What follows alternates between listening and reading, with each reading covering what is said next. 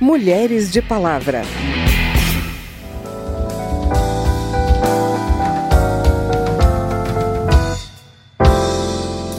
Dados do relatório da ONU Mulher nos chamam a atenção que as mulheres estão no centro da luta contra a crise da Covid-19. 70% dos trabalhadores de saúde em todo o mundo são mulheres. Nós precisamos continuar liberando todas as matérias que as mulheres estão à frente, como na defesa de mais vacinas.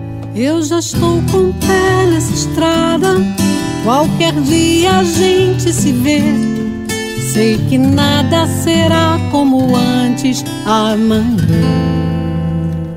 O impacto da pandemia na vida das mulheres ganha destaque neste mês, marcado pelo Dia Internacional da Mulher. A ONU escolheu homenagear as líderes que estão à frente do combate à pandemia. Vamos conhecer então ações das deputadas para enfrentar esse drama com mais vacina, segurança e renda. Tem ainda destaque para a conquista inédita de uma médica veterinária brasileira que ganhou um concurso mundial de incentivo à divulgação científica explicando um tratamento para a Covid-19 e um raio-x do mercado de trabalho nesse momento em que o desemprego atinge em cheio as mulheres. A repórter Carla Alessandra conversou com as deputadas sobre o tema escolhido pela Organização das Nações Unidas para chamar a atenção para o trabalho das lideranças femininas nessa pandemia. Sei que nada será como antes amanhã.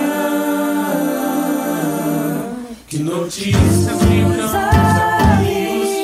Que notícias virão de você? Sob o lema Mulheres na Liderança, alcançando um futuro igual em um mundo de Covid-19, a ideia é chamar a atenção de todo mundo para os desafios enfrentados por mulheres durante a pandemia e suas contribuições no enfrentamento da doença em todo o mundo. A deputada Soraya Santos, do PL do Rio de Janeiro, destacou que a pandemia aumentou a carga de trabalho das mulheres que estão tendo que conciliar o home office com as atividades remotas dos filhos e o trabalho doméstico, e ainda assim conseguem grandes avanços na ciência. Eu sou como uma parlamentar que tem procurado valorizar muito o trabalho das mulheres na ciência como contribuição de avanço e o papel também da mulher na prevenção na prevenção do todo o protocolo de higiene, na prevenção de cuidadora.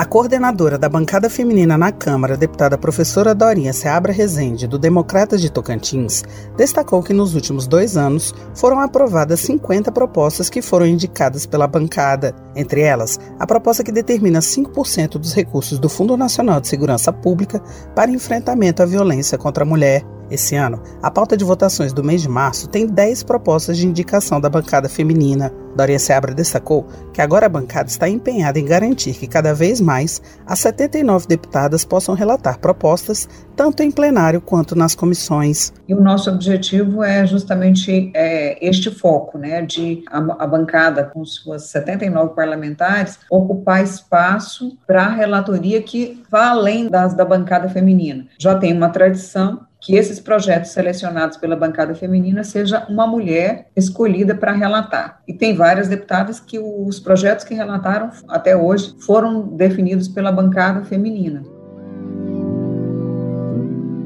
Durante a pandemia, diversas propostas tiveram mulheres como autoras ou relatoras na Câmara, entre elas a que liberou 3 milhões de reais para o setor cultural, a que definiu medidas para prevenir a disseminação da Covid-19 entre os povos indígenas, quilombolas e comunidades tradicionais, e a que permitiu a utilização de recursos parados em estados e municípios para o enfrentamento à pandemia. Além disso, a atuação da bancada feminina foi fundamental para a concessão de duas cotas do auxílio emergencial para mulheres que são chefes de família. Da Rádio Câmara de Brasília, Carla Alessandra.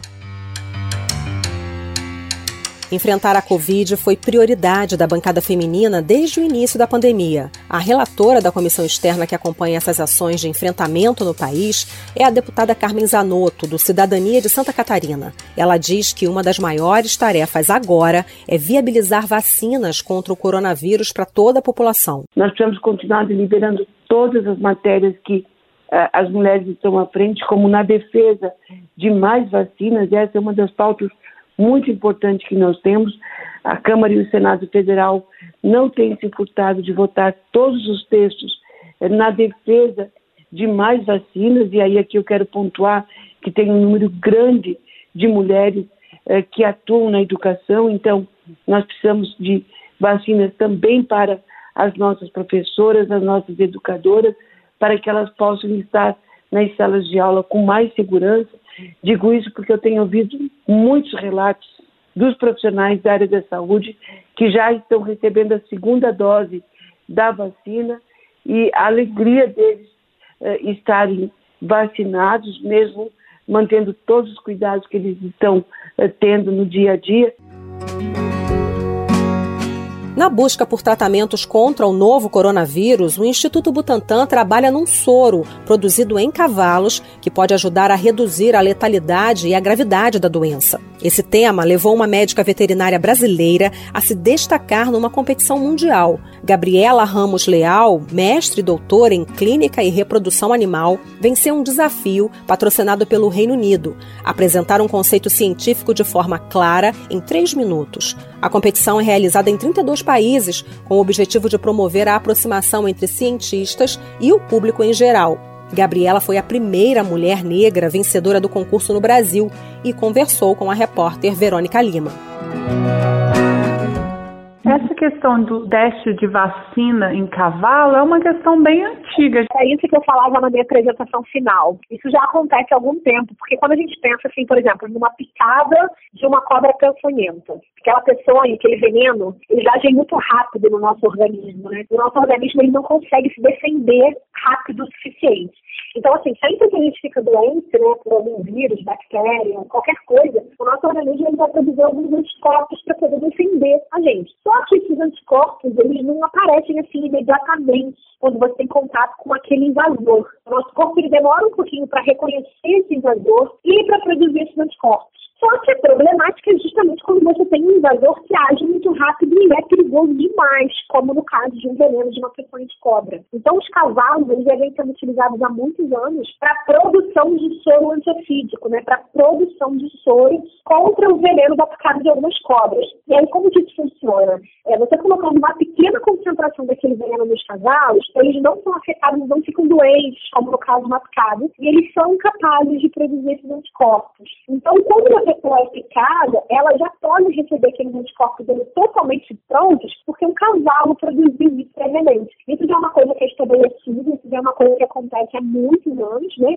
E de um tempo para cá, baseado nesse momento de pandemia, alguns cientistas começaram também, né, através dessa mesma metodologia, a tentar produzir um soro, né, com anticorpos contra a Covid-19. Não gera sofrimento para o cavalo? Não, não. Assim, é claro que é importante que haja um veterinário ali, porque esse veterinário ele vai estar avaliando o impacto de qualquer coisa na saúde daquele animal. Então não é dizer que talvez pequenas alterações aconteçam, podem acontecer sim, né? E é por isso que tem um veterinário ali de prontidão. Mas não, o cavalo ele não vai ser afetado e ficar doente, como no caso de uma picada, sabe? Não gera um efeito mais geral, mais sistêmico nele, isso não. Duas questões. Primeiro, a participação das mulheres na ciência está crescendo na sua avaliação? E segundo, as pessoas estão te convidando para falar sobre a sua ciência ou pelo fato de você ser uma mulher negra sobre o racismo? De fato, sim, a estrutura da nossa sociedade ela está começando a mudar, graças a Deus. Mas a gente ainda é minoria, sim, na ciência. Eu fui a primeira mulher a vencer essa competição. Toda entrevista que eu tenho feito, que eu tenho participado, gera um pouco isso de falar do prêmio, mas gera bastante a questão de mostrar que é uma mulher daí da competição e que é uma mulher negra daí da competição, traz um pouco da questão da representatividade, né? Que no cenário da sociedade que a gente vive, eu acredito que seja muito importante, sabe? Gabriela, então, obrigada pela entrevista e parabéns. Nossa, obrigada eu. Autonomia e trabalho.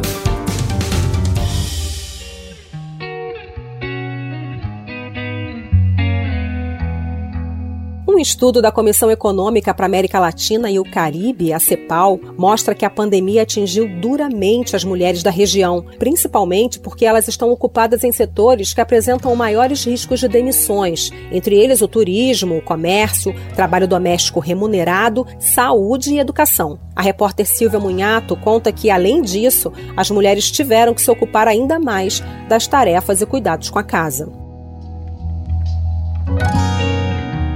São mais de 56% de mulheres na América Latina em empregos que sofreram retração na pandemia. Para se ter uma ideia, o trabalho doméstico remunerado teve queda de mais de 24% no Brasil entre abril e junho de 2020 em relação ao mesmo período de 2019. O setor de saúde, afetado pelo próprio risco de infecção por Covid-19, tem no Brasil mais de 75% de mulheres e a diferença salarial para os homens é de 27%. O trabalho remoto, solução adotada em vários setores de atividade durante a pandemia, esbarra na falta de acesso à banda larga, por exemplo. O custo da banda larga móvel na região, segundo a CEPAL, atinge 14% da renda em média. Por fim, o estudo aponta para uma taxa de desocupação de mulheres na América Latina em 2020 de mais de 22%, o que representa um retrocesso de mais de 10 anos. No Congresso Brasileiro, a principal política para o enfrentamento da pandemia em relação à população mais vulnerável foi o auxílio emergencial, pago entre abril e dezembro e que deve ser reeditado agora. Para as mulheres, os parlamentares buscaram dobrar o valor do auxílio para mulheres chefes de família, passando de R$ 600 para 1.200 reais. Em abril do ano passado, o deputado Assis Carvalho, do PT do Piauí, em exercício naquele momento, apresentou o projeto para tornar permanente o auxílio diferenciado para mulheres chefes de família, com base nas consequências de longo prazo da pandemia. Também existem ações no sentido de aumentar os recursos disponíveis no orçamento de 2021 para a construção de creches, como um suporte para as mulheres manterem seus empregos, e projetos relacionados ao combate à violência contra a mulher, que também aumentou na pandemia. A deputada Aline Gurgel, do Republicanos do Amapá, destacou dados de outros estudos que têm chegado a conclusões semelhantes aos da CEPAL. Dados do relatório da ONU Mulher nos chamam a atenção que as mulheres estão no centro da luta contra a crise da Covid-19.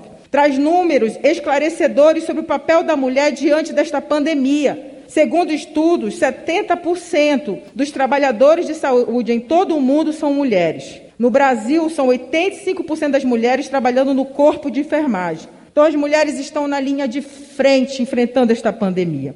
Já a deputada Silvia Cristina, do PDT de Rondônia, mostrou preocupação não só com as consequências econômicas da pandemia para as mulheres, mas com as consequências na área da saúde, que também afetam a capacidade laboral. Lá no estado de Rondônia, na região central, que se fazia em média mais de 20 mil exames preventivos de câncer de mama, em 2020 nós fizemos apenas 5.909 exames na região central. Olha a diferença, o que a pandemia ocasionou e o quanto de mulheres que serão surpreendidas com câncer avançado porque não tiveram a coragem, nós tivemos realmente a problemática com a pandemia. A vacina chegou? Chegou. Mas não para todo mundo ainda. E nós temos urgência, porque o que mais nos preocupa não é o período da pandemia, mas é o pós-pandemia as doenças que virão, as cirurgias que deixaram de ser feitas e as doenças agravantes que virão a partir de agora. Para Alicia Bárcena, secretária executiva da CEPAL,